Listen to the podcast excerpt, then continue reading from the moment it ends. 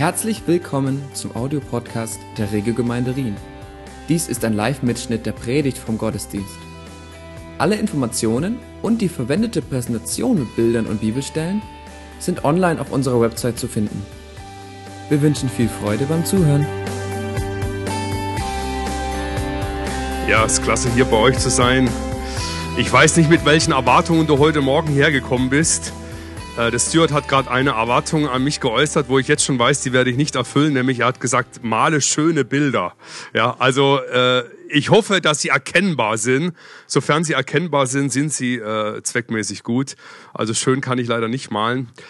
Äh, ich habe ein sehr spannendes Thema heute äh, hier mit uns, äh, wo ich empfinde, Gott möchte das ein oder andere heute, ich hoffe in einer besonderen Weise äh, zu euch so sprechen. Es ist verhältnismäßig selten, dass mir gesagt wird, über welchen Text ich predigen soll. Ja, das hat der Wolfi gemacht. Also Wolfgang hat mir gesagt, du, wir sind gerade in einer, in einer Serie drin und predige doch über diesen und jenen Text. Dann habe ich den Text gelesen, dachte ich, der Text ist gut, äh, da kann man drüber predigen, es ist anständig, ja. Also da, äh, das heißt auf Deutsch, man muss sich nicht unglaublich intensiv in was ganz Neues einarbeiten. Äh, also das ist ein guter Text. Nur jetzt ist interessant, äh, was gewesen ist. Ähm, ich empfand, dass dieser Text eine ganz besondere äh, prophetische, apostolisch-prophetisch muss man sogar sagen, Dimension für euch hat. Und den möchten wir gemeinsam so ein bisschen durchgehen. Ähm, und dann möchte ich am Schluss euch sagen, worin ich glaube, dass dieser Text für euch, für dich persönlich, aber auch für euch als Gemeinde ein ganz besonderes Momentum hat. Der Text ist aus Jakobus 5. Es geht ja, so was ich gehört habe bei euch zurzeit, so einiges um Gebet. Jakobus 5, Vers 13 folgende. Wenn du das einblenden könntest, wäre das super. Ah, hier ist es, da ist es, genau, ja. Da kann ich es nicht lesen, aber hier kann ich es lesen. Das ist sehr, sehr gut. Diese Verse sind der absolute Hammer. Und ich habe auch Theologie studiert, wie der Wolfram. Wir haben zusammen ja studiert. Wir haben viel, ich habe es auf Griechisch gelesen und so. Und es ist immer wieder, ja, so ganz brav, genau wie wir das machen müssen. Gell? Und es ist immer wieder für mich verblüffend, wenn der Heilige Geist anfängt, über ein Bibelwort zu sprechen, dann wird es wirklich lebendig dann liest du das. Ich habe jetzt ein paar Dinge das erste Mal erkannt in den letzten Tagen über diesen Text, obwohl ich ihn fast auswendig kann.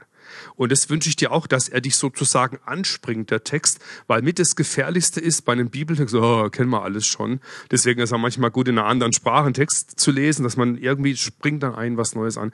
Und äh, das ist mein Gebet. Das glaube ich auch, dass der Geist Gottes auf ein paar Dinge hier ganz neu aufmerksam macht. Da heißt es mitten im Jakobusbrief, äh, Kapitel 5, leidet jemand unter euch, der bete? Ist jemand guten Mutes, der singe Psalme? Ist jemand unter euch krank, der rufe zu sich die Ältesten der Gemeinde, dass sie über ihn beten und ihn salben mit Öl im Namen des Herrn? Und das Gebet des Glaubens wird den Kranken helfen und der Herr wird ihn aufrichten und wenn er Sünde getan hat, wird ihm vergeben werden. Bekennt also einander eure Sünden und betet füreinander, dass ihr gesund werdet. Des gerechten Gebet vermag viel, wenn es ernstlich ist. Elia war ein schwacher Mensch wie wir und er betete ein Gebet, dass es nicht regnen sollte und es regnete nicht auf Erden drei Jahre und sechs Monate. Und er betete abermals und der Himmel gab dem Regen äh, und der Himmel gab den Regen und die Erde brachte ihre Frucht. Es gibt drei ganz zentrale Themen in diesem Text, die wir in den Lehren verhältnismäßig selten zusammenbringen, aber hier angesprochen werden. Drei sehr wuchtige große Themen. Ähm, was meint ihr, was sind das für drei große Themen, die angesprochen werden? Das Gebet, das ist ganz offensichtlich äh, und man kann sogar sagen, äh, das wirksame Gebet. Interessant ist, ich möchte schon vorgreifen, damit ihr merkt, ähm, es ist sehr merkwürdig, warum er so ein Beispiel bringt, weil es geht nicht nur um das seelsorgerliche Gebet. Ganz viele nehmen das Gebet immer, ja, das ist das seelsorgerliche Gebet, wenn ein Mensch krank ist. Man merkt am Schluss, er bringt ja kein seelsorgerliches Beispiel. Er sagt ja nicht, ja, und dann war jemand krank und dann haben wir gebetet mit Öl gesalbt und dann wurde es besser. Bringt er nicht, sondern er, er springt raus aus der Ebene ganz bewusst, um deutlich zu machen, hier geht es insgesamt um powervolles, wirksames, kraftvolles Gebet. Es geht nicht nur um seelsorgerliches Gebet. Das ist auch mit drin, aber weit darüber hinaus. Das ist das Gebet zum Schluss, das wir brauchen für uns persönlich, wenn wir krank sind, ist wichtig, aber es ist auch ganz wichtig für unsere Gesellschaft und für Basel ja hier und fürs Umfeld. Das Gebet ist hier gemeint. Okay, das ist das erste Gebet. Ja, was ist das zweite große Thema?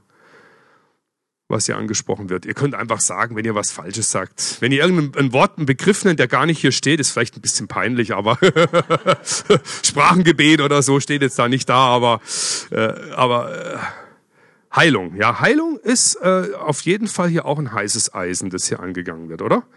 Da, da wird doch ziemlich einiges über Heilung gesagt äh, und es wird geschehen und der Kranke wird auf sich aufrichten und er wird wieder laufen. Äh, wir haben ja Ältestengebet hier, praktiziert ja bestimmt auch. Wir haben hier ganz viele Erfahrungen gesammelt, die uns in viele, viele Spannungen führen. Das ist ganz normal. Ja, es gibt kaum einen Christ, der nicht in Bezug auf dieses Thema Heilung äh, ziemliche Spannungen erlebt hat, persönlich, aber zumindestens auch in der Gemeinde im Dienst. Das ist ein ganz, ganz heißes Eisen, ganz heißes Thema, das er so mit einflechtet. Und das Dritte? Ich verstehe es schlecht. Sündenbekenntnis, ganz genau. Das ist doch interessant.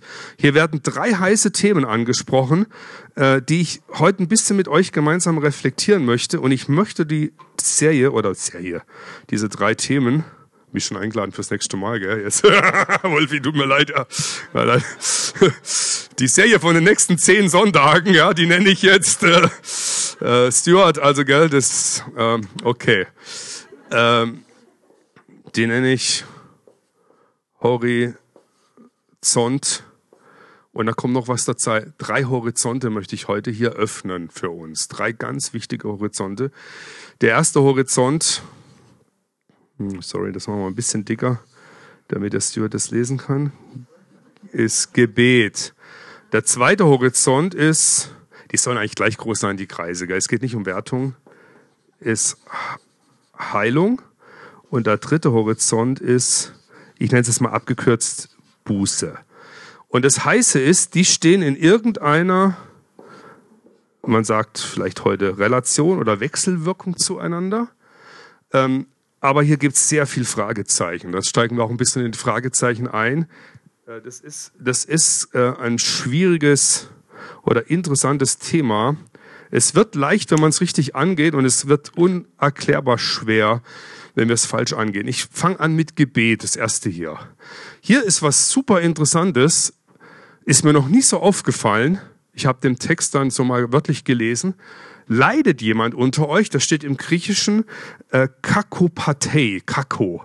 Ja, also ja, äh, ist international, gell, deutschsprachig. Also geht's jemanden äh, Kako, ja, also Kako jemand unter euch, ja? Also ist ähm, euer Leben gerade SCH und weiter oder irgendwo es ist gerade gehoben und rund, ja. Es macht alles andere als Freude, es, es läuft nicht gut.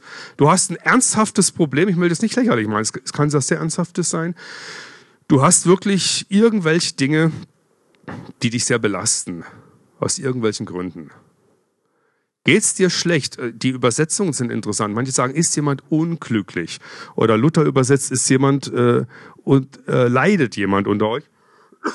Aber dieser Begriff Leiden meint noch viel mehr, weil Leiden, das hört sich so nach Verwundung an auf dem Schlachtfeld, sondern hier ist es ganz breit gemeint. Hast du Kummer, Nöte, Ängste, Sorgen, Dinge, die dich drücken, in irgendeiner Form? Und in diesem Zusammenhang steht da sehr abrupt etwas, was wir ganz selten so direkt sagen, wenn jemand mit seinen Nöten dieser Art kommt. In der Regel sind wir nämlich überhirtet, schlägt auch ganz stark nach uns. Wenn jemand sagt, boah, mir geht's gerade wirklich schlecht, ich habe das und das und es kann wirklich was Ernsthaftes sein. Ähm, stell dir vor, wie heißt du? Vivian? Wir haben, ich habe dich schon mal gefragt, kann das sein? Habe ich dich schon mal ausgegriffen, oder? genau. Ja, wird älter, ja. Dann nehme ich dich, Wolfi. Dich hatte ich noch nie. okay, wer bist du noch mal? Okay. Äh, jetzt stell dir vor, jetzt, äh, ich bleibe jetzt mal beim Wolfi. Das ist so neutral, ja. Okay, ja. Äh, schon neutrum. Nein. Ja, mal, der Wolfi sagt zu mir, du Stefan, das und das und das äh, beschäftigt mich gerade sehr stark. Und jetzt skizziert ihr mir ernsthafte Dinge seines Lebens. Und jetzt sage ich einfach, weißt was, Wolfram, bete. Bete, Imperativ. Bete, Punkt. Das ist ganz, nur ein Wort, bete, Ausrufezeichen, fertig. In der Regel machen wir etwas anderes. Wir sagen sehr stark, wir wollen uns einfühlen, was ja nicht schlecht ist. Dagegen habe ich ja nichts. Gell? Und wir sagen, ja, irgendwie fühlt man sich fast belastet als Leiter, so oder so als geistlicher Leiter und Pastor und, und Leiterschaft, als Hauskreisleiter und im Teamleiter. Du musst jetzt irgendwie den Menschen doch helfen, du bist doch Christ. Und man äh, nimmt oft Dinge auf sich, und du überforderst dich mit etwas, was du nicht tun kannst und du willst dem anderen helfen, was ja lobenswert und, und rühmlich und positiv ist, aber du kannst die Weichen für den anderen nicht stellen. Und er kann sich selber gar nicht stellen. Ein Problem ist ja ein Problem, weil das nicht leicht zu lösen ist, ja. Wenn ein Problem einfach easy zu lösen wäre, da drückst du auf den Knopf und alles läuft, ist es eigentlich kein Problem. Es war ein kurzes Hindernis. Ein Problem ist ja deswegen so schwierig oder Sorgen, Nöte, irgendwelche Dinge in deiner Seele, die dich bewegen und dich beschäftigen, schlaflose Nächte und du wachst, stehst morgen auf und denkst, oh, denkst wieder an das und das drückt dich so runter. Das meine ich jetzt hier. Das ist ja deswegen so ätzend, weil es nicht einfach weggeht. Und hier sagt Jakobus, der alles andere als jemand ist, der nicht wusste, was Not und Leid und diese Dinge sind, er sagt ganz schlicht und einfach bete, Imperativ.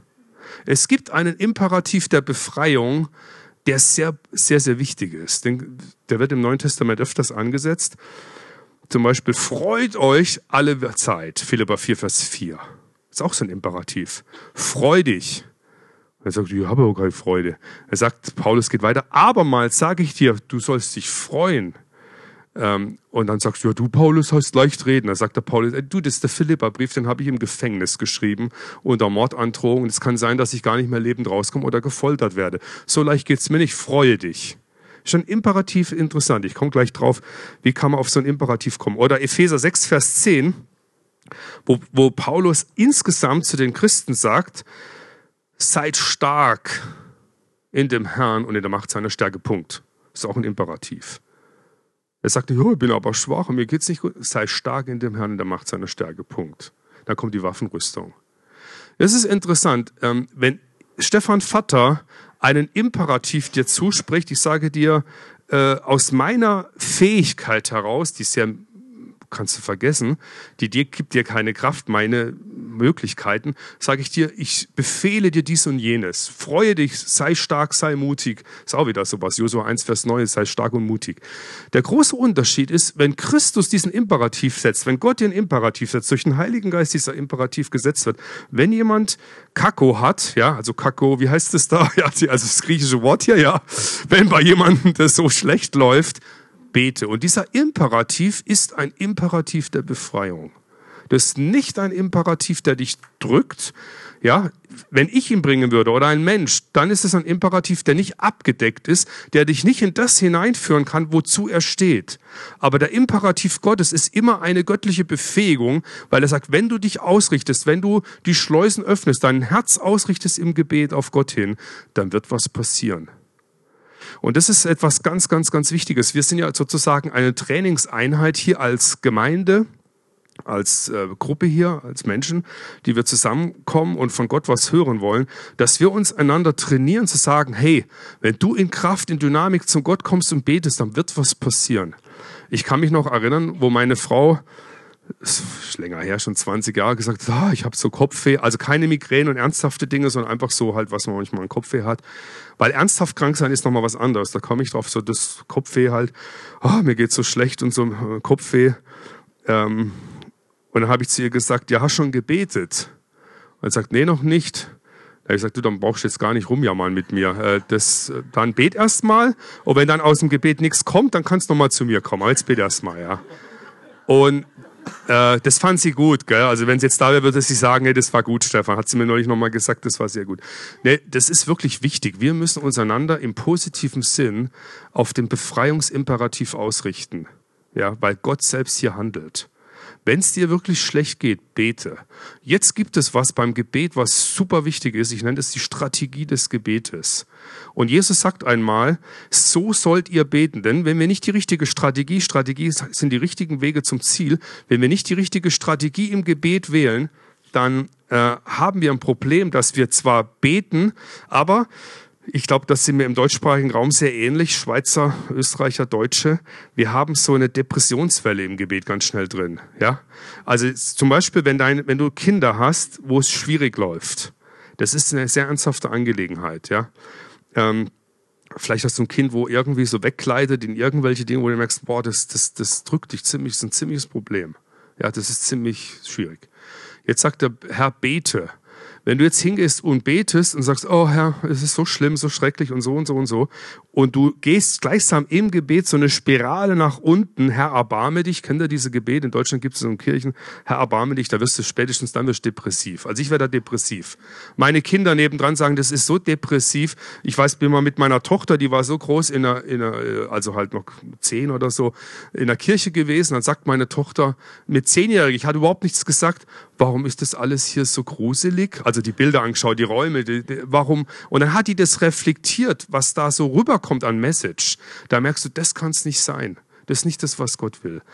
Ähm, und wenn wir dann uns nach unten drehen, auch, das kann übrigens auch charismatische Facetten haben, ja, dass wir, dass wir nicht wirklich in Befreiung kommen im Gebet, sondern dass es uns nach unten zieht.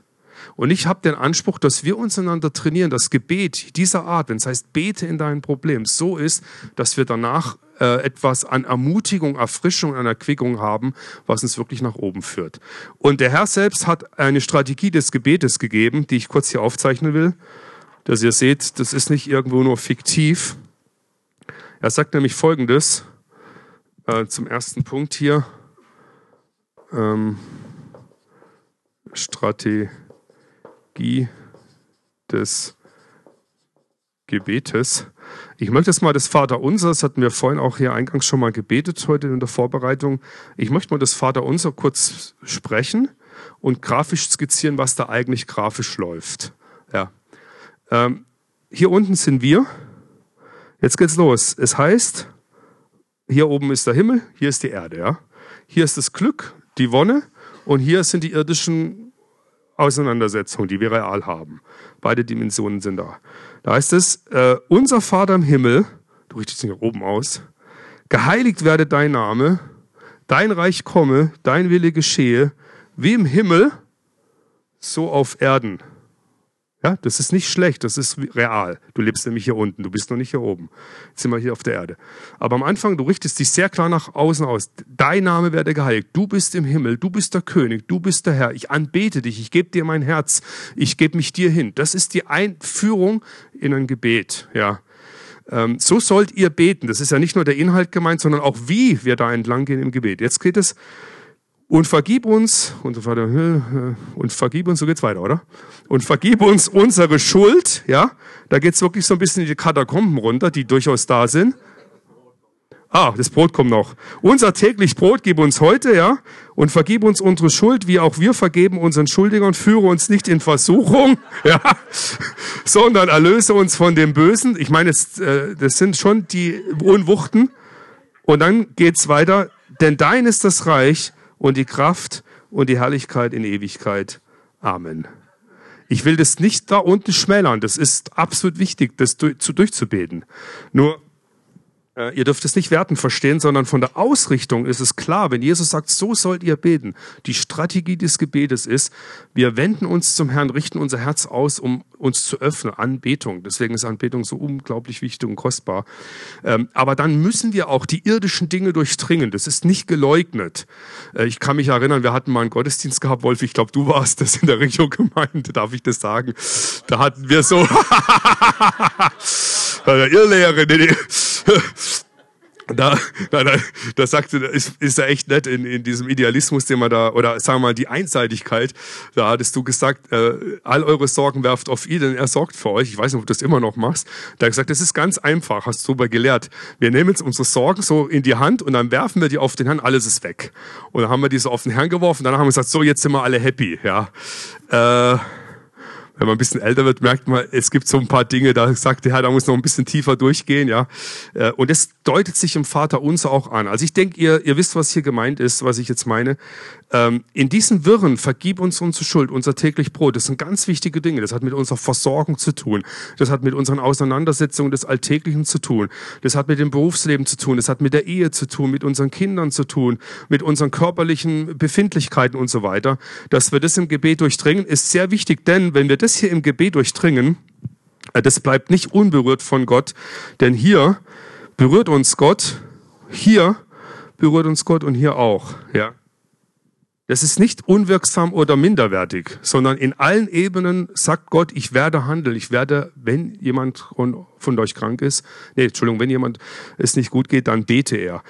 Ähm, aber wichtig ist die Ausrichtung, dass wir da wieder hinkommen und uns ausrichten. Das ist sehr wichtig, wenn du für intensive Dinge betest, die dir ziemlich schwierig sind. Das kann in der Gemeinde sein, das kann in anderen Bereichen sein. Und du bleibst hier unten behaftet innerlich, ist es echt schwierig dann bist du eigentlich ein Christ, der nicht in der Freude lebt, sondern in der Auseinandersetzung des Alltäglichen und das nimmt dich gefangen. Deswegen glaube ich, hat das Vater uns eine grundsätzliche Strategie, die super wichtig ist. Ähm, ich komme zurück hier. Ähm, Gebet. Ähm, das zweite ist, ist jemand guten Mutes? Ist auch interessant. Jetzt wird plötzlich jemand angesprochen, wenn es dir gut geht, dann heißt es, ey, dann lobe den Herrn. Vergiss nicht, wenn es dir richtig gut geht, den Herrn darüber zu loben. Ist auch wichtig, da wird plötzlich die andere Seite angesprochen. Und jetzt kommt was Interessantes. Äh, ist jemand unter euch krank? Krank sein und Kakopathie haben ist nicht das Gleiche. Nicht das Gleiche. Und das ist wichtig, was hier jetzt äh, unterschieden wird. Ist jemand krank, dann heißt es nicht imperativisch bete. Punkt. Sondern es gibt Situationen, es gibt Dinge, die hier mit Kranksein beschrieben werden, die sind so, dass du nicht mehr in der Lage bist, das selber zu tun. Deswegen heißt es, ist jemand unter euch krank? Ich komme gleich darauf, was das ist. Der rufe zu sich die Ältesten der Gemeinde, dass sie ihn jetzt in die Dimension des Gebetes hineinnehmen. Jetzt haben wir das große Problem, ich bin ja auch über 20 Jahre lang Gemeindepastor gewesen, dass es ganz viele Menschen gibt, die sagen, ich bin krank. Und jetzt ist die Frage, wann bist du krank und wann sagt man, du bist nicht krank, du hast ein ernsthaftes Problem und du sollst beten. Versteht ihr? Das ist nicht das Gleiche. Das, der Text unterscheidet hier eindeutig. Ich will mal sagen, krank sein bedeutet, da braucht man Weisheit von Gott. Man kann das nicht in einer, in einer Tabelle jetzt sagen. Solange du hier laufen kannst, hierher laufen kannst, solange du nicht jemanden herbeirufen musst, weil du schon da niederliegst, körperlich jetzt, auf der körperlichen Dimension, kannst du noch selber beten und aktiv sein. Da bist du auch würdig, dies zu tun. Das ist auch eine Befreiung. Du hast ein Mandat dafür. Jetzt kann es aber sein, ich, ich weiß noch, ich kam mal vor zehn Jahren von einem Urlaub von China zurück und habe mir Hepatitis eingefangen. Äh, die Ärzte haben das bestätigt. Das war echt ganz schön heftig. Und da lag ich mit Fieber so ähm, im Bett. Und ich war so da niederliegend. Ich war so geschwächt. Das kann auch psychisch sein dass du psychisch so da niederliegst. Man muss aber hier auch sehr aufpassen. Das Wort Depression wird zu stark gebraucht und alles Mögliche umhüllt. Und ganz viele Menschen, die melancholisch und Schwierigkeiten haben, das ist auch, aber für sie wäre die Befreiung, dass sie beten, ja. Aber es gibt einen Bereich, wo du sozusagen seelisch da niederliegst. Du kannst gar nicht mehr laufen jetzt in der Seele. Und da heißt es, rufe die Ältesten zu dir, dass sie beten. Ich lag dort äh, vor zehn Jahren, gut, äh, gut zehn Jahren im Bett und ich war so psychisch, körperlich so geschwächt mit Fieber und so. Du bist ja gar nicht mehr so richtig äh, innerlich in diesem, boah, jetzt bete ich oder oh, ich kann beten, sondern du bist einfach, du bist einfach fertig, ja. Und ich weiß noch, wie ich einfach nur die Bibel aufgeschlagen habe, so ein Heilungsverse, zwei, drei Bibeln aufgeschlagen und habe diese aufgeschlagen und gesagt, Herr, du, du weißt, du kannst heilen. Äh, ich, ich habe überhaupt keine innere Kraft mehr, irgendwie äh, Schritte zu gehen. Du kannst es aber. Und jetzt war interessant, was kam. Zwei junge Männer bei uns in der Gemeinde, die haben ein prophetisches Wort bekommen, die haben ge gehört, ich bin krank. Und da haben die den Eindruck gehabt, sie sollen zu mir kommen zum Heilungsgebet. Das waren jetzt keine Ältesten. Der hat dennoch geheilt. Das ist interessant, da kommen die rein, so junge Männer, ich liege da im Bett, äh, kommen da und dann sagen sie, Stefan, wir haben nur den Eindruck gehabt, wir sollen für dich beten, dich heilen, dann gehen wir wieder. Ja, ja, hm, okay, äh, aber wenn du so, da liegst du rum und so, ja, mach mal und so. Dann haben die gebetet und Gott hat das Gebet echt erhört. Ich wurde echt geheilt. Die Ärzte haben das bestätigt. Das war der Wahnsinn. Ja, also haben gesagt, das, das gibt es doch gar nicht. Das Blutbild so und so. Jetzt ist es ganz anders. Das war wirklich hochgradig interessant, wie Gott geheilt hat, wie Gott eingegriffen hat. Wir sind hier eine Gemeinschaft von Menschen, die im Gebet eine ganz große Power haben, füreinander zu beten, wenn es wirklich dem anderen so geht, dass er selber nicht mehr laufen kann. Wir haben auch sehr schwerwiegende Menschen unter uns mit sehr schwerwiegenden Dingen. Manche sind weit vor der Zeit gestorben. Gott hat bei weitem, wir kommen gleich ins zweite Thema, nicht alle geheilt. Aber was wir echt äh, erleben dürfen, das dürft ihr bestimmt auch erleben. Wenn du als Gemeinde betest für eine Person, die jetzt in besonderer Weise hier oder Ältesten einsteigen, Gott bewegt etwas. Gott äh, handelt hier drin. Also das erste ist äh, das Gebet. Äh, jetzt geht es weiter hier, wenn es heißt, ähm, wenn es heißt, dass äh, das Gebet des Gerechten vermag viel in seiner Wirkung. Und es heißt, er rufe die Ältesten zu sich, sie sollen ihn salben mit Öl. Ihr habt bestimmt auch schon viel drüber gehört. Ich gehe jetzt nur mal auf den Punkt aus. Und der Herr wird ihn aufrichten und es wird besser mit ihm sein. Das Thema Heilung ist ein ganz heißes Thema, weil wir sehr viel unterschiedliche Erfahrungen damit machen. Als wir im Studium waren, der Wolfi und ich, da gab es auch so eine Bewegung, wo wir, wo unterschiedliche Eltern von uns sehr krank gewesen sind. Vielleicht kannst du dich erinnern. Meine Mutter war selber eine davon. Meine Mutter war 1990, da waren wir so mitten am Anfang vom Studium der Theologie hier in Basel. Da war meine Mutter in Kur und dann wird sie so untersucht, so Standarduntersuchung. Plötzlich kommt raus, sie hat Krebs und zwar in einem sehr schwierigen Stadium. Unmittelbar in diesen zwei Jahren davor sind die zwei besten Freundinnen meiner Mutter an der gleichen Diagnose in kürzester Zeit gestorben. Das gibt ja auch so ein Fluidum von Unglaube. Ja, äh, das ist echt äh, ziemlich merkwürdig. Und ich weiß noch, wie sie so ein Bibelwort vorher empfangen hat. Der Herr ist der, der dich heilt. Der Herr ist dein, wie heißt das? Ähm, ja, also äh, auf jeden Fall, der, bevor die Diagnose kam. Und interessant ist, heute Morgen war ich noch mit meiner Mutter frühstücken. Das war 1990, ja, und die lebt immer noch. Gott hat sie wirklich angerührt und geheilt. Wir hatten jemand anders bei uns im Theologiestudium, äh, dessen Eltern oder Vater, Mutter ist gestorben. Es gibt ganz viele Theologen, Lehrer, die biegen je nachdem, was sie erfahren haben, in die ein oder andere Richtung ab. Aber wisst ihr, Gott ist genau der gleiche. Gott ist, hat sich deswegen nicht verändert. Und wir können, und es ist so, wir können ganz viel nicht erklären. Ich kenne keinen Erklärungsversuch, der mir Frieden im Herzen gibt, warum Gott manche Menschen anrührt und heilt und andere nicht. Aber eins weiß ich, das Wichtigste bei der Heilung ist nicht der Mensch. Es bist nicht du. Es geht nicht um dich. Es geht nicht darum, dass wir gesund sind in erster Linie, also körperlich. Es gibt was, was viel wichtiger ist als Gesundheit. Das ist zum Beispiel Frieden im Herzen zu haben. Ja, wenn du Menschen am Sterbebett begleitest, dann weißt du, was, wie wichtig das ist, dass diese Menschen, die jetzt sterben, Frieden mit Gott haben. Ich habe beides erlebt. Wenn Leute Frieden mit Gott haben und gehen, ich habe euch da vielleicht mal erzählt, ein Freund von mir mit 45 Jahren, ein sehr gesunder, dynamischer, sportlicher Mensch, kriegt Krebsdiagnose. Innerhalb von einem wenigen Monaten, vier, fünf Monaten, lag er sterbend im Bett. Das war so abrupt. Drei Kinder, Frau. Wir waren zum Schluss, als er gestorben ist, war ich, war ich, habe ich, der konnte nicht mal mehr die Augen bewegen, ja. Ganz entschwächt, zusammengeschrumpft. Da lag er da und ist gestorben. In dem Moment, wo er gestorben ist, wo wir gebetet haben, es kam die Herrlichkeit des Herrn so in den Raum rein. Das war unglaublich. Ich habe sowas, wenn ich das so sagen darf, in dieser Intensität, in einem Rahmen eines Lobpreises noch nie an Gegenwart Gottes erlebt. Wie im Anbetracht eines sterbenden oder gerade gestorbenen Menschen. Warum? Weil er Friede mit Gott hatte und die Herrlichkeit der König der Könige kam und hat seinen Sohn abgeholt. Du hast gemerkt, die Majestät Gottes war da. Das war anbetungswürdig in diesem Raum. Seine Frau, das war natürlich dramatisch auch, das darf man nicht leugnen. Ähm, sie hat die war von dem Frieden Gottes umhüllt. Das war vor sieben, acht Jahren. Das ist bis heute so. Die Kinder haben sich echt gut entwickelt. Gott hat, ist eingebrochen in diese Familie. Und, und jetzt kommt es, was wichtiger ist als unsere Heilung, was eine Herausforderung ist. Er hat sich verherrlicht darin.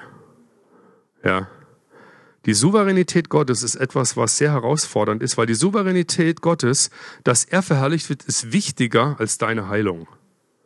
Ja. Und das ist kein leichtes Brot. Ich will nicht sagen, dass es easy ist. Ich bin jetzt momentan gesund, deswegen äh, sage ich, wenn du wirklich schwer krank bist, äh, das ist nicht einfach. Aber wichtiger als äh, körperliche Heilung ist definitiv, dass du Frieden im Herzen hast. Denn wir werden alle mal, ich weiß, kenne eure Theologie nicht, aber wir werden alle mal sterben, zumindest nach meiner Theologie, wenn der Herr nicht wiederkommt. Ja, gibt ja manche Leute, die sagen, wir werden das nicht mehr. Aber okay, gut, äh, ich denke mal, mal vom Normalen ausgesehen, wenn der Herr es in 100 Jahren wiederkommen würde, dann wirst du vorher hier auf dieser Erde sterben. Und der Prozess des Sterbens ist nicht einfach. Und wenn du im Sterbebett liegst, irgendwas wird körperlich nicht mehr funktionieren, deswegen wirst du sterben. Ähm, und dann ist der Friede Gottes das alles Entscheidende. Deswegen zur Heilung, ich weiß, man kann sehr viel sagen. Auf der einen Seite, Jesus hat alle geheilt, heißt es an ein paar Stellen. Wenn man genauer reinschaut, äh, dann heißt es in den Säulenhallen, Johannes 5, er, er, nahm einen heraus und heilte ihn. Bei einer anderen Stelle heißt es einmal, er konnte nicht alle heilen aufgrund ihres Unglaubens. Bei Paulus heißt es, äh, er, durch Schweißtücher und Schatten konnte er, wurden Menschen geheilt, also übernatürlich im Kubik, kann man fast sagen, also außergewöhnlich übernatürlich, was passiert ist. Auf der anderen Seite sieht man, er hat selbst an etwas gelitten, wo er sagt, ich habe Gott gebeten, gebeten, das mir zu nehmen. Ich habe dreimal ihn gebeten und der Herr sagt, lass dir meiner Gnade genügen, denn du hast so viel Herrlichkeit des Herrn erlebt, damit du dich nicht erhöhst. Und man muss davon ausgehen, dass es ein körperliches Leiden ist. Könnte auch seelisch gewesen sein, ist aber beides eigentlich defizitär, weil wir sagen, ein geheilter Mensch steht nicht unter dem und Gott lässt es dennoch zu. Ja, Epaphroditus äh, war krank. Äh, Timotheus sagte, trinken wenig Wein. Äh, wie heißt der Tropheus oder wer? Den habe ich krank zurückgelassen und so. Also wenn wir in der Bibel genau reinschauen, kriegen wir ein viel differenzierteres Bild und es setzt eine Spannung in uns, äh, die nicht unerheblich ist. Ich kam auf einen äh, Gedanken in Bezug auf Heilung, das ist Horizont und zu Horizont gehört etwas Horizontstrategie. Die Gebetsstrategie ist, dass ich glaube, dass die Regio-Gemeinde eine Gemeinde ist, die Gott berufen hat. Wie habe ich es hier genannt? Genau. Äh, ein Ort, Entschuldigung, dass das so ist hier, aber der Stift ist jetzt so. Ein Ort des Himmels zu sein. Denn wenn ihr in der Strategie euch so ausrichtet im Gebet, wie ich das vorhin von meinem Vater unser gesagt hat, dann ist es hier ein Stück weit ein Ort des Himmels, weil der himmlische so angebetet wird, dass er hier wirksam ist. Das Gebet. Das zweite hier, Heilung. Ihr habt hier interessante Konzerne in Basel. Ja, ich habe mich informiert. Ja. Ja, ich komme ja aus Freiburg, bin öfters durch Basel durchgefahren. Früher, da gab es Ziba-Geigi und Santos. Plötzlich sehe ich Ziba-Geigi nicht mehr und Santos nicht mehr. habe ich mich halt angefangen zu informieren, was passiert. Gut, ihr, ihr wisst es vielleicht, die haben dann fusioniert, Novartis, ja. Dann hier der Platzhirsch, sage ich mal, zumindest was Gebäude betrifft, der das größte Gebäude der Schweiz bauen durfte, dafür eine Baugenehmigung bekommt, für 550 Millionen. Ob das jetzt Euro sind oder äh, Schweizer Frank, Frankli ist gerade wurscht, ja, bei 550 Millionen. Äh, das große Gebäude, was ist? Äh, Radiofarm, gell? Oder? Oder Roche ist es, Roche, ja, Roche, okay. Äh, Radiofarm ist wahr, äh, Roche, ja. Radiofarm ist kleiner, ja. Das ist ja bei uns immer in, in äh, genau, Roche ist es, ja. Baut noch ein zweites Gebäude dieser Größenordnung, wird, wird ist ja geplant äh, zu bauen, ja. Auch nochmal mit diesen äh, eine Milliarden für zwei Gebäude, ja. Äh, ihr habt ein bisschen Finanzdruck, äh, die haben durchaus Finanzen. Ihr habt ein Thema, das sehr identisch ist. Jetzt gibt eine Strategie, eine Horizontstrategie mit identischen Themen. Wir Christen, Heilung ist ein ganz wichtiges Thema. Ich kann es leider in den Evangelien, jeder fünfte Vers geht aktiv um ein Heilungswunder in den Evangelien jetzt, ja. Das ist ein ganz, ganz wichtiger Punkt, weil durch körperliche Heilung, äh, was Jesus geheilt hat, über 40 explizit genannte Heilungswunder, wie Jesus Menschen geheilt hat. Als äh, die Jünger von Johannes gekommen sind zu Jesus, gesagt haben, wer ist denn das? Und dann sagte er, sagt ihnen, Blinde werden sehen, Kranke werden geheilt, Tote stehen auf oder so. Das passiert. Das heißt, das Reich Gottes ist angebrochen. Das, die Heilung ist ein Signal, ein Zeichen dafür, hier wird nicht nur geschwätzt, sondern hier kommt der König der Könige auf die Erde. Und ihr lebt zufälligerweise, und ich glaube, dass es kein Zufall ist, in Basel, wo dieses Thema die Platzhirsche bestimmt. Ja? Man nennt es heute Pharmazie. Pharmazeutische Konzerne. Ich habe interessanterweise einen Freund, der hat auch übrigens mal bei Roche gearbeitet, hier in Basel, äh, der ist da ziemlich gut drin. Pharmazie ist ein ganz heißes Eisen. Was macht eigentlich Pharmazie? Pharmazie, die, die großen Summen verdient sie mit Heilung von körperlichen Krankheiten. Es gibt dann Randnischen noch, ein bisschen Kosmetik und so.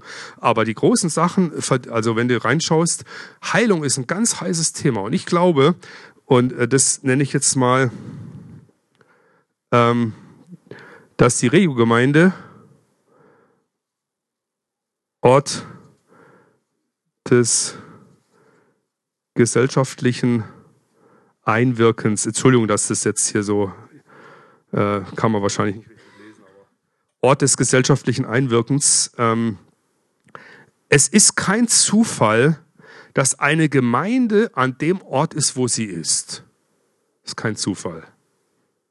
Es ist kein Zufall, dass ihr hier in dieser Region seid, sondern in jeder Region, in, zu jeder Zeit, wo Gott dich hingesetzt hat, hat Gott euch auch was anvertraut, Licht und Salz zu sein. Das bedeutet konkret etwas in die Hand gegeben, was anders ist, als wenn die Regiogemeinde im Jahr 1522 gelebt hätte hier dann gibt Gott andere Dinge in die Hand. Gott gibt euch was in die Hand, was zu tun hat mit gesellschaftlichem Einwirken. Ich kann das nur anreißen. Das Thema Heilung ist ein ganz heißes, wichtiges Thema. Und ihr lebt in einer Region, wo dieses Thema von einer anderen Warte sehr stark zirkuliert.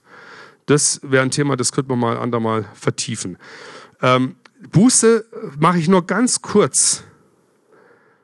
Ähm, es gibt sehr viel Not in Gemeinden sehr viel auch, würde ich sagen, Krankheit. Paulus deutet es schon an, manche von euch sind verstorben, ja, im ersten Korintherbrief. Hananias und Sapphira natürlich das ultimative Hammerbeispiel schlechthin. Stell dir mal vor, äh, jetzt will ich keine Namen nennen, hier gibt's vielleicht zwei, wie heißt die? Eine heißt Adelheid, der andere heißt Gunther. Ja, Adelheid, ich hoffe, gibt's jetzt niemand hier, Adelheid und Gunther. Äh, äh, äh da kommt jetzt der, ähm, jemand nach vorne und sagt, es äh, nächsten Sonntag, äh, nee, am, am, Mittwoch haben wir eine Beerdigung. Ihr wisst, der Adelheid und Gunther waren bei uns Gemeindemitglieder die haben halt letzte Woche gelogen und Gott hat sie jetzt da hingenommen, da zu sich geholt oder weggenommen und da haben wir jetzt die Beerdigung. Stell dir das mal vor. Ja. Also Buße ist ein ganz wichtiger Punkt und es gibt sehr viel Unwuchten unter uns, weil Buße nicht da ist. Ich kann das nur ganz kurz anreißen. Bei uns in der Gemeinde in Kempten, glaube ich, ist eine der zentralen Dinge, warum hier Dinge zirkulieren, auch der, dass wir mit jedem Menschen, der neu in die Gemeinde kommt, eine sogenannte Lebensbereinigung an den zehn Geboten entlang machen. Ich kann euch das gerne zukommen lassen über den Wolf, wenn ihr wollt. Das ist ganz schlicht und doch so tief. Wo es heißt, ist die Nabelschnur von deinem alten Leben wirklich getrennt? Und dann die äh, zehn Gebote, das sind alles Gebote der Befreiung, die uns freisetzen, wenn wir dieses alte Zeug auch hinter uns lassen. Ja. Deswegen wird hier in diesem Text, Jakobus 5, ist ja nicht von mir fiktiv reingelegt, äh, Buße, Sündenvergebung in einen direkten Zusammenhang gebracht mit Wirksamkeit des Gebetes und Heilung. Das wirft ja äh, Jakobus miteinander auf. Es zirkuliert auch miteinander. Dazu könnte man sehr viel sagen in den Wechselwirkungen, das macht dann der Wolfi später mal. Ähm, ich sage nur an dem Punkt jetzt, ähm, sein Leben vor Gott in Klarheit zu bereinigen, habe ich erst gemacht, da war ich sieben, acht, neun Jahre Christ, habe ich nie gemacht, nie eine Lehre darüber gehört, keine Ahnung gehabt. Ich habe schon so ein paar Dinge mal Gott gebracht, aber dass ich mal richtig, zum Beispiel lebe ich versöhnt mit meinen Eltern, habe ich Dinge wieder gut gemacht, wo ich Sachen gestohlen habe. Ähm, habe ich, was weiß ich, für alle möglichen Eskapaden, ich habe im kriminellen Bereich einiges gemacht, bin ich da wieder hin und habe das in Ordnung gebracht, also sozusagen wirklich die Kraft Gottes auch wirksam werden lassen, dadurch, dass ich das, äh, dass ich Gott hier um Vergebung gebeten habe. Das mit jemandem solide durchgehen ist super, super wirksam. Wenn du das noch nie gemacht hast, wir nehmen keine Leute mehr auf, die können 100 Jahre Christen sein oder Jahrzehnte lang, äh, die sind manchmal ein bisschen irritiert, wenn wir sagen, hast du mal dein Leben bereinigt vor Gott? Denn das macht sehr viel aus, denn so kommen wir dann in die Geist geistliche Familie hinein. Ähm, ich kann mich erinnern, bei einem Iraner sind wir mal die Lebensbereinigung so durch. Der hat sich da zwei Stunden vorbereitet. Wir haben diese zehn Gebote und haben immer Fragen dazu. Und dann, als es dann darum ging, Vater und Mutter zu ehren, das heißt, äh, kannst du sie im Segen Gott abgeben. Manchmal sind sie ja schon tot, da beten wir nicht an Tote, sondern hast du eine, bist du befreit von ihnen oder liegen sie dir irgendwie, es liegt da einiges total quer und es verfolgt dich dein ganzes Leben lang, weil du es nicht abgegeben hast und nicht befreit worden bist davon. Und der Dolmetscher sagte Folgendes, als wir bei diesem Gebot waren, sagte, äh, darf ich jetzt mitmachen? Ich möchte jetzt mein Leben bereinigen. Und während dieser Lebensbereinigung hat vom Dolmetschen her die befreiende Dimension einer unglaublichen Qualität erlebt und gesehen, hey, ich kann ja hier meinen ganzen Schrott abladen. Ich kann hier befreit werden. Und er ist eingestiegen und hat sich zum lebendigen Glauben bekehrt, ist bis heute bei uns in der Gemeinde, ist ein super Mitarbeiter. Und der, für den wir das damals gemacht haben, du weißt gar nicht, wo der ist jetzt, ja. Also, aber das seht ihr, der hat gemerkt, boah, ich kann ja wirklich Befreiung erleben, ja. Und deswegen ist äh, die Regio-Gemeinde, wenn Buße als äh, Qualität der Befreiung gesehen wird, auch als Lebensstil, äh, hat die Regio-Gemeinde auch eine Berufung, Ort der Befreiung zu sein. Jetzt schaut mal, wie viel, wie viele Menschen es gibt, die ganz schön belastet sind. Ich sage jetzt mal, auch Führungskräfte, die genug Geld haben, euch aus euren finanziellen Dingen, aber echt belastet sind. Die wissen das gar nicht. Aber wenn die Offenbarung Jesu reinkommt mit der Befreiung der Buße und sie werden plötzlich befreit von etwas, wo sie merken, boah, die konnten das manchmal gar nicht genau definieren, weil es ja oft so. Wichtig ist, dass du plötzlich merkst, deine Handschellen sind abgelegt, du kannst wieder freigehen, du bist wieder, du kannst wieder aufleben, deine Seele atmet wieder durch diese Dinge. Der Ort der Befreiung, dafür müssen wir eigentlich als Gemeinde bekannt sein. Hey, das ist ein Ort, wo Menschen Befreiung erfahren und erleben. Und ich komme jetzt zum Schluss. Ähm, Elia war ein schwacher Mensch. Äh, und jetzt ist interessant, und er betete für etwas. Es wird jetzt als wirksames Gebet skizziert, als ein Beispiel zum Schluss. Er betete für etwas und dieses Gebet, jetzt ist interessant, geht raus aus der Seelsorgeebene, hat eine Auswirkung fürs gesamte Land. Und ich glaube, 100 Prozent, euer Gebet das nicht depressiv spiralmäßig nach unten geht, sondern nach oben im Sinne von Stab erheben, das in Anbetung beginnt, das aber nicht nur in Anbetung ist, sondern dann auch die Dinge des Irdischen durchdringt und zum Schluss wieder auf den Herrn ausgerichtet endet. Versteht ihr das, was ich vorhin gesagt habe? Dass dieses Gebet für unser Land, für euer hier anvertraute Gegend, setzt den riesen, riesen Unterschied. Das macht einen Unterschied. Und da möchte ich euch zum Schluss drei Sachen sagen, die wir zurzeit in Deutschland erleben. Das ist der absolute Hammer. Ähm, wie das dann zirkuliert. Wir hatten vor zwei, ne, vor fünf, fünf Wochen, ne, ist das erst her, vor fünf Wochen eine Konferenz mit 2000 Personen. Und ich will jetzt keinen Namen nennen, aber einer der zentralen Politiker Deutschlands konnten wir einladen, der war dann da. Das war ein ganz feiner Mann. Und ich habe zu ihm gesagt, wenn Sie kommen, vor 2000 Menschen sprechen. Es war mitten in der Konferenz, wo alle möglichen bekannten äh, Christen da waren. Aber jetzt er als Politiker, sie haben und haben gesagt, können wir uns vor einer halben Stunde treffen? Ist der engste Mitarbeiter von unserer Bundeskanzlerin, die rechte Hand von ihr. Also ist wirklich ganz oben jetzt. Gell? Und dann sag, sagte ich ihm, 2000 Leute sind da. Die wollen jetzt hören, was bedeutet es, Licht und Salz zu sein? Was können wir tun? habe ich ihm fünf, sechs, sieben Sachen gesagt, er hat nichts aufgeschrieben. Dachte ich, hm, okay. Dann ist er nach vorne, hat eine, äh, Stunde gesprochen er könnte übrigens haben auf DVD, dann ist doch offiziell dieser Volker Kauder, ja. DVD haben wir es aufgenommen. Kann man, auf DVD und Audio kann man das hören. Seht ihr das alles? Da hat er gesprochen darüber, erst über verfolgte Christen und die Brennpunkte dieser Welt. Er ist total drin in den Brennpunkten. Wenn der gesprochen hat, dann weißt du danach, für was du jetzt beten kannst. Du bist richtig motiviert. Da brauchst du keine Animation mehr, da bist du dann drin, ja. Ähm, das ist klasse. Und dann plötzlich schwenkte er um und sagte, und wir Christen müssen wieder anfangen, ich habe keine Angst, Entschuldigung, sollte anfangen, ich habe keine Angst vor der Islamisierung Deutschlands, sondern davor, dass wir entchristlicht werden, Entchristianisierung, weil die Christen nicht mehr das Evangelium verkündigen. Das ist ein Politiker. Und jetzt sagt er Folgendes, jetzt geht's erst los, Doppelpunkt. Dann sagt er, und wir haben Folgendes zu verkündigen. Jetzt sagt er genau, was wir verkündigen sollen. Das ist ja bonkemäßig gewesen. Da sagte er, wir sind die Einzigen, dessen Gott als Vater sich offenbart. Wir dürfen zu einem Vater eine Beziehung haben. Das gibt sonst nirgends uns. Und diese Beziehung zum Vater wird hergestellt durch Jesus Christus, dem wir unser Leben anvertrauen. Ein Politiker hat uns die Vorlage gegeben, das hat reingehauen wie eine Bombe. Das war, es ist wirklich so. Danach sind wir Christen, dann merkst du erst, wie wir schlafen. Wenn wir aufwachen, merkst du, dass man geschlafen hat. Ja, wenn man wach ist denkt, und man denkt, man ist wach und man wacht, plötzlich wachst du auf. Das war, es war fulminant. Es war fulminant. Zwei Wochen später oder anderthalb Wochen später haben wir einen sehr bekannten Politiker bei uns gehabt ähm, zu dem Thema äh, Be Bewegung in Deutschland. was er dazu zu sagen hat. Waren 500 Leute da in Kempten bei uns. Ähm, dann geht er vor und sagt, ja, alle meine Berater sagen, das, was ich heute mache, das darf ich nicht tun. Nämlich eindeutig sagen, was ich vom Glauben an Gott halte, wie ich dazu stehe. Hat das erste Mal, ist ein relativ, also jung, in meinem Alter, ist ein sehr aufstrebender, also für Politiker ist er einer, der sehr, äh, sage ich mal, äh, also noch sehr, in, ist jetzt schon in einer sehr oberen Position und, und äh, ist der Hammer. Und er äh, hat dann 40 Minuten ohne Punkt und Komma darüber gesprochen, wie er damals so äh, religiös war und dann ist er halt vom, vom Glauben nichts wissen. Dann hat er sich hingewendet zu, zu Jesus Christus, wie er sich bekehrt hat und wie er heute seinen Glauben lebt. Da sitzen da unten ähm, alle unsere Bürgermeister, die Aufsichtsvorsitzenden, äh, die, äh, die Vorstandsvorsitzenden von allen Banken haben wir alle eingeladen, waren alle da, die Sponsoren das nehme ich mit, die waren alle da gesessen. Es waren, äh, waren 500 Leute da, wirklich Führungskräfte aus allen möglichen Bereichen, ähm, in wirklich äh, stark, also Zielgruppe war da. Und er spricht es so hinein.